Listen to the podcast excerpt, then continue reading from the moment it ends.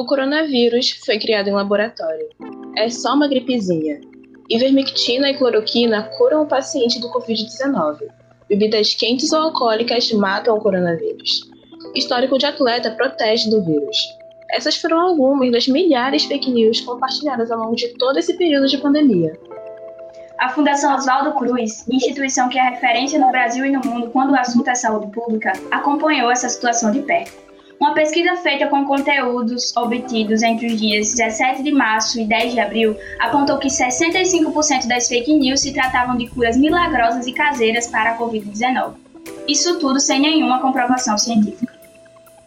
E 5,7% eram relacionadas a golpes bancários. 5% se tratavam de projetos falsos para arrecadar recursos destinados a instituições de pesquisa. E 4,3% qualificavam a doença como manobra política.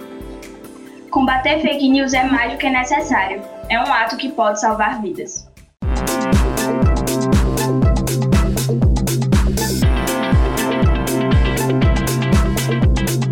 Oi, você aí de casa, tudo bem? Eu me chamo Aimee Araújo e te convido para ficar com a gente no terceiro episódio do Saber Ciência. Oi, gente, eu sou Olga Giovanna e estou aqui para, junto com você, falar sobre um projeto idealizado por cientistas que combatem as fake news durante a pandemia. É o Covid Verificado.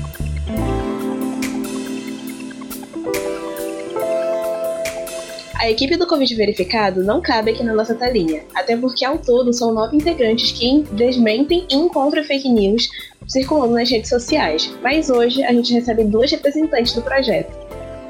E para quem não conhece, o Covid Verificado é formado por mestrandos e doutorandos da área da saúde, que busca conscientizar, explicar e responder questionamentos e dúvidas da sociedade sobre a doença, tudo baseado em fontes confiáveis e evidências científicas. E temos aqui hoje Nayara Pereira, que ela é bióloga pela Universidade Federal de Lavras, mestranda em imunologia pelo Instituto de Ciências Biomédicas da Universidade de São Paulo. E também temos a Thais Aparecida Matoso de Souza, que é bióloga formada pela Universidade do Cruzeiro do Sul, que tem mestrado em imunologia e é doutoranda pelo Instituto de Ciências Biomédicas da Universidade de São Paulo. Nayara e Thaís, sejam muito bem-vindos ao Saber Ciência. É uma honra ter vocês aqui. Gente, Oi, é um prazer ver que o Covid verificado chegou assim tão longe, no Rio Grande do Norte. Nossa, muito feliz, muito bom poder falar com vocês. Com certeza foi longe, meninas. Mas eu queria começar a nossa entrevista perguntando o que vocês devem ouvir muito, mas conta um pouquinho pra gente como surgiu a ideia do Covid verificado. A, ideia surgiu porque nós nos conhecemos fazendo parte de uma comissão de divulgação científica no nosso instituto, e aí, quando começou a, pandemia, a gente viu que começou a aumentar muito o volume de fake news, coisa que a gente já tinha visto antes, mas que na pandemia piorou muito.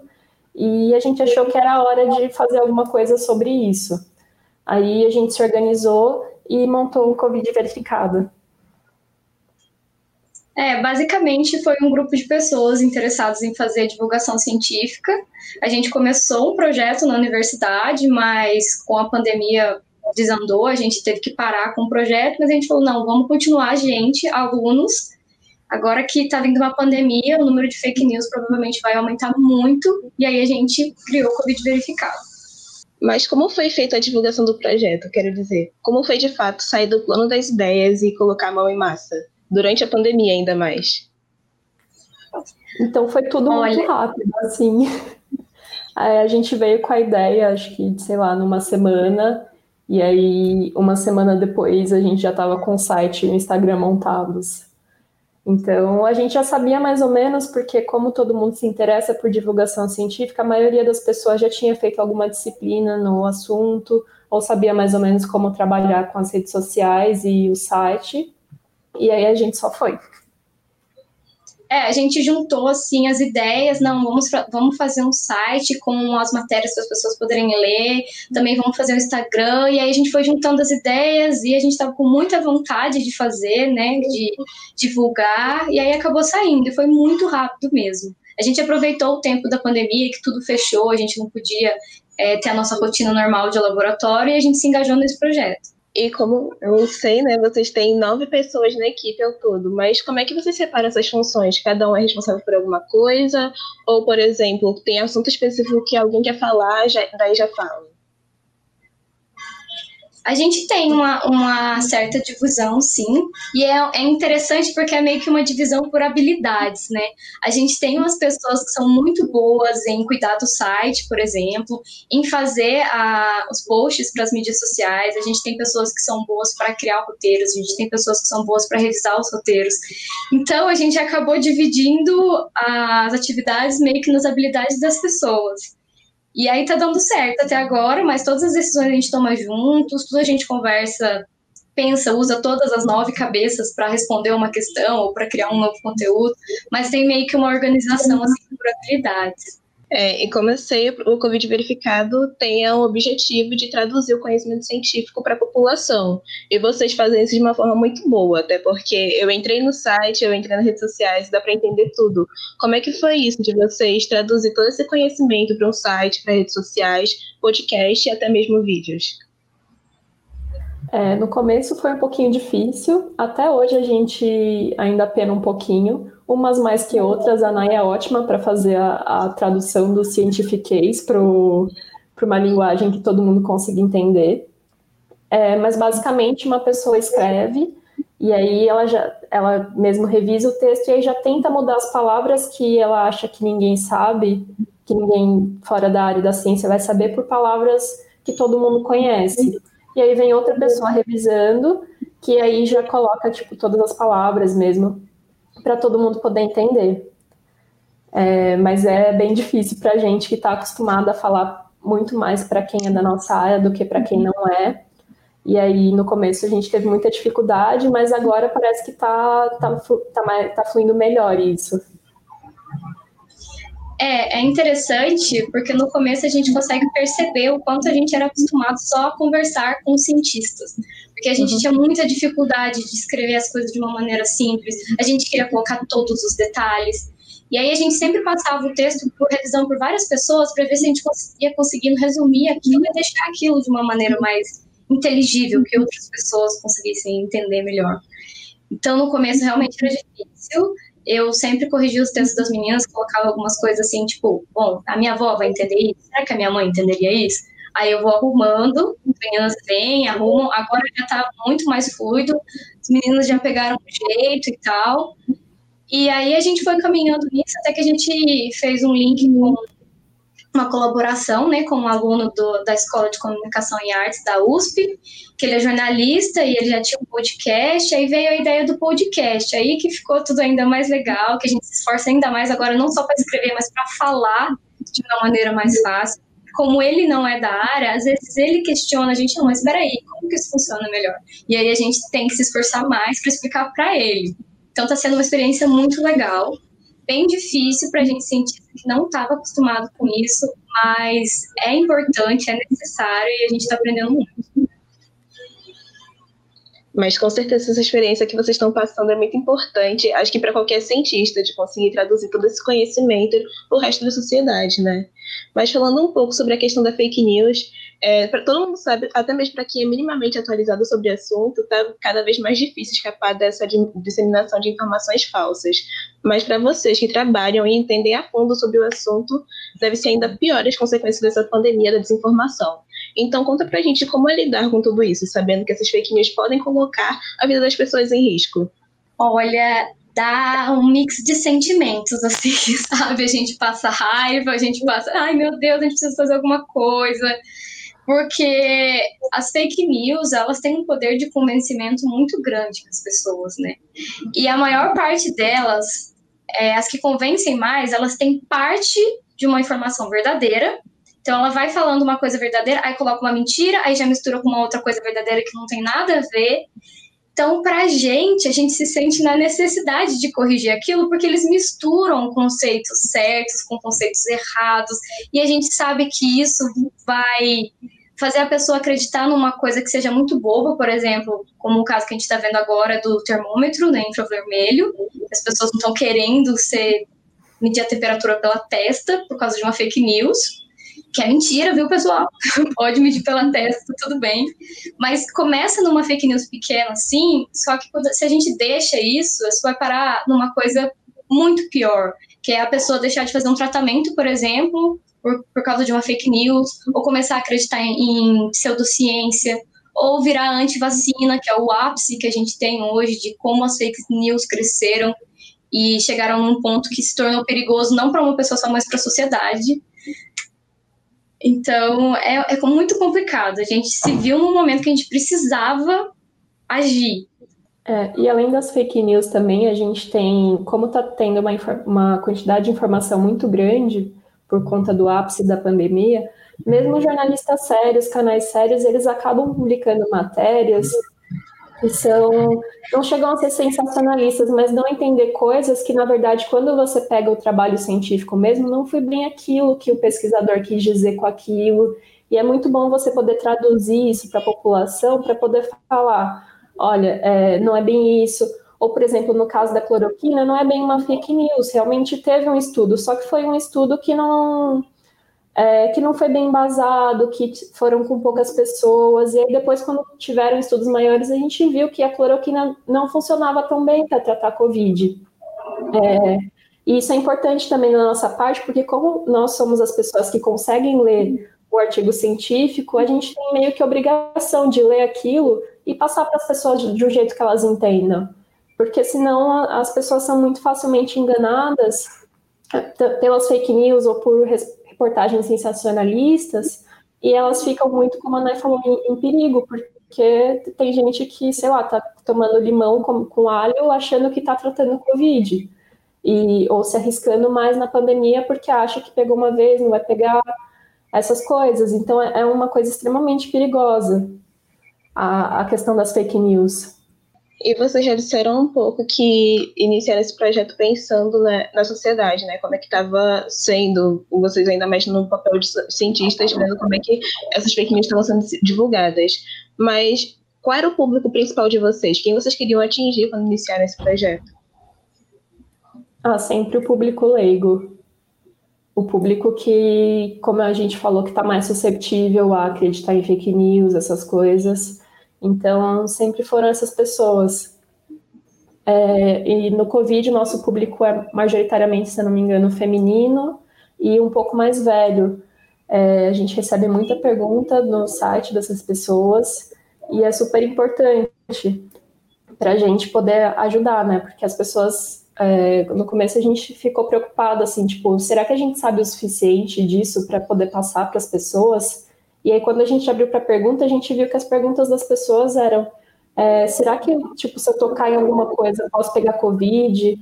Ou se a máscara vai me causar alguma coisa, algum mal? Eram perguntas super simples, porque a gente vê, a gente acabou vendo a carência que as pessoas têm é, nesse pensamento científico que a gente chama que é aquela coisa de, de você saber, ah, não tem como limão tratar uma infecção por vírus. E as pessoas não, não sabem disso, porque a gente é muito carente disso, e isso vem desde a da educação básica aqui no nosso país.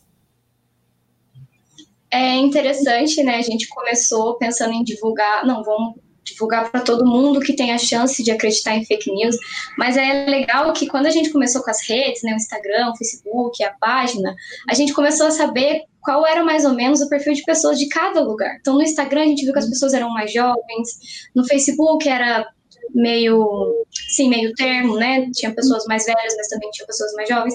E no site tinha muita gente mais velha, sabe assim, ah, pessoas assim mais, mais idosas e tal que colocavam ali as questões. Então a gente começou a pensar, bom, vamos direcionar um pouco a maneira de escrever. Vamos fazer no Instagram um negócio mais interativo, mais resumido, com as ideias mais rápidas. E no site vamos tentar ser um pouco mais longo, mais cuidadoso, mais explicativo. E tem dado certo. As perguntas que chegam do, do site, elas vêm de uma maneira que a gente já responde, ó, bem, eu acho que essa pessoa tem esse perfil, vou responder assim, e no Instagram diferente. Então está sendo uma experiência muito legal de, de cuidado assim com as pessoas que a gente está tendo. A gente gosta muito desse trabalho. E agora, mais do que nunca, eu acredito que toda a sociedade está entendendo a importância do trabalho dos cientistas. Mas sabemos que não é fácil fazer ciência no Brasil, né? E por que, que é importante resistir pela busca do conhecimento?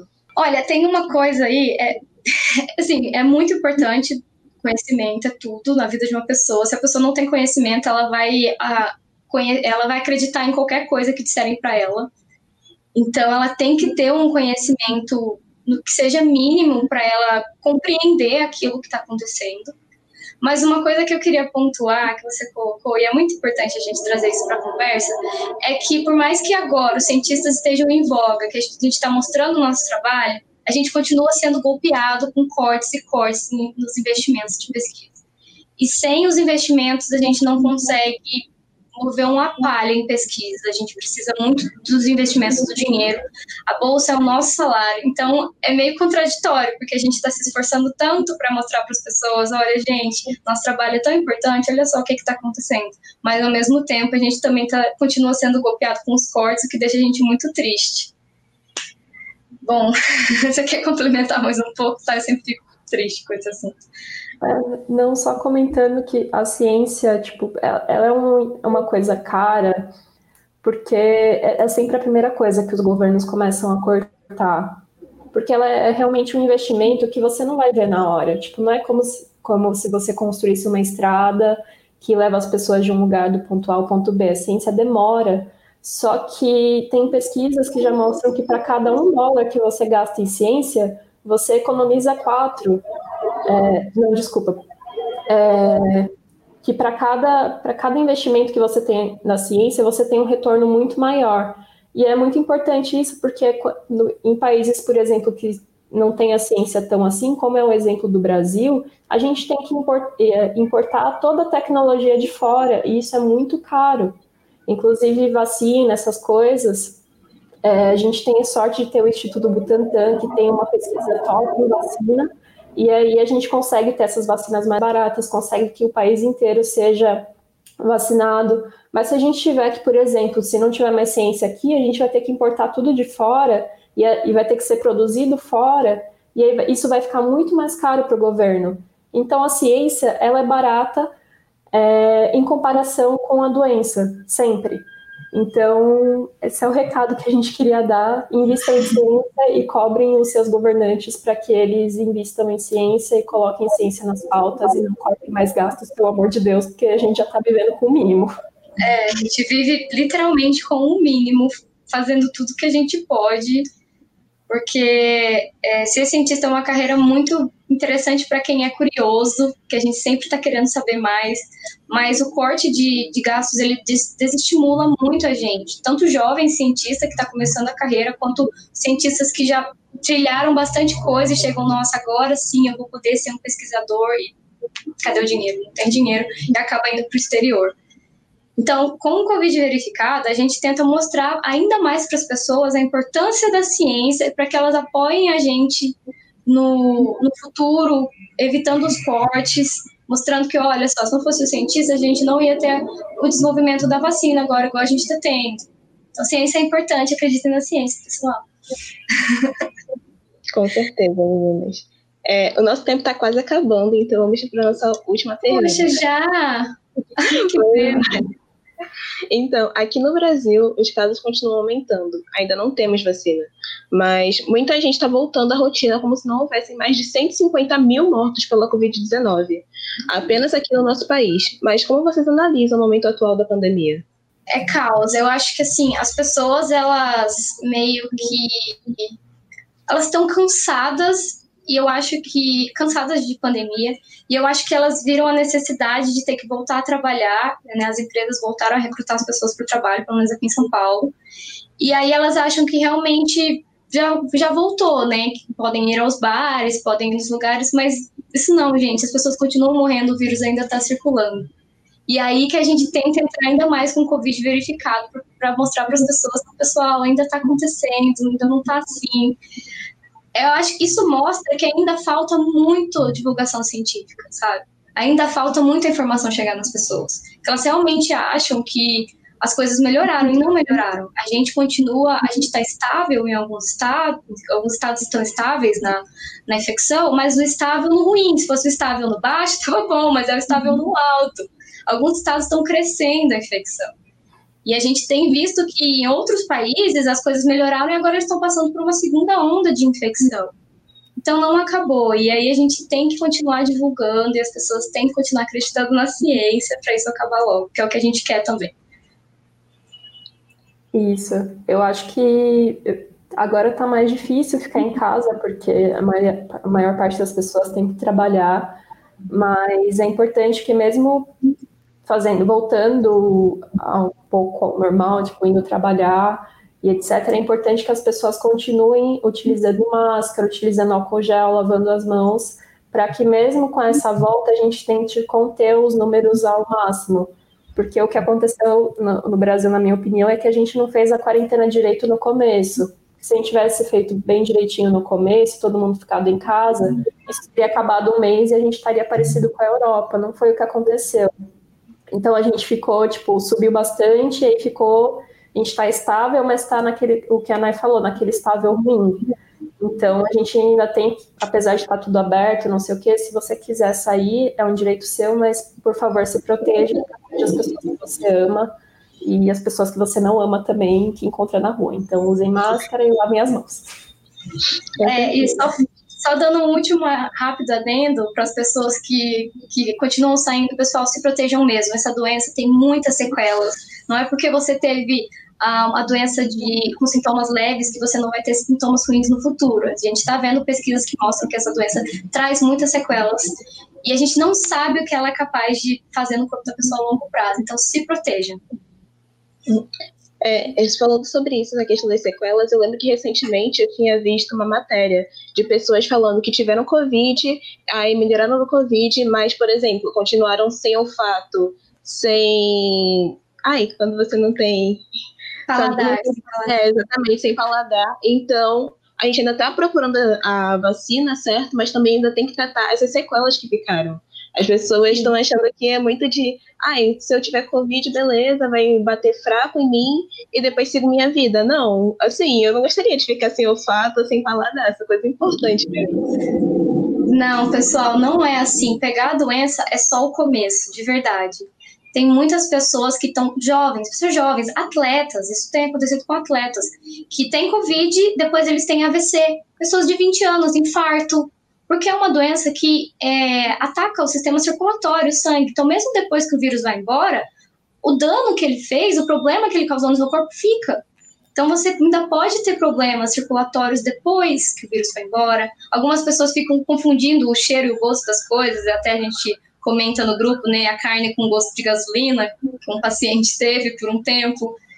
E tem todas essas sequelas. E isso é o que a gente sabe agora, a curto prazo e a longo prazo. Como é que a gente vai saber?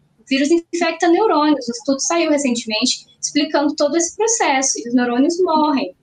E aí, como é que vai ser no futuro? A gente não sabe. Então, o ideal é sempre se proteger. É, e também a gente sabe agora que pode acontecer a reinfecção, então, mesmo se você já teve e tem sorte de não ter aparecido nenhuma sequela até o momento, é importante que você continue se protegendo, porque você pode é, ter a doença de novo a gente não sabe se a segunda vez você pega mais fraco ou mais forte, a gente ainda não tem noção disso. Então é importante que mesmo as pessoas que já tiveram continuem se protegendo. Estamos chegando ao fim de mais um Saber Ciência e eu quero agradecer as meninas do projeto Covid Verificado pela entrevista. Vocês podem conferir o trabalho da equipe através do seu site, que é covidverificado.com.br e pelo Instagram, arroba covidverificado. Este episódio do Saber Ciência termina aqui a gente continua no canal do YouTube da TVU UFRN e da AGCOM da UFRN. Nós também estamos na sua plataforma de podcast preferida. Basta buscar por Saber Ciência e escutar os episódios na hora que você quiser. E você pode mandar um comentário no nosso Instagram. O meu é aime.u.deus. O meu é arroba agagel. Aproveite para seguir o nosso parceiro Sala de Ciência no Twitter e no Instagram através do arroba SCIUFRN. A gente espera você na próxima edição do Saber Ciência. Tchau. Tchau.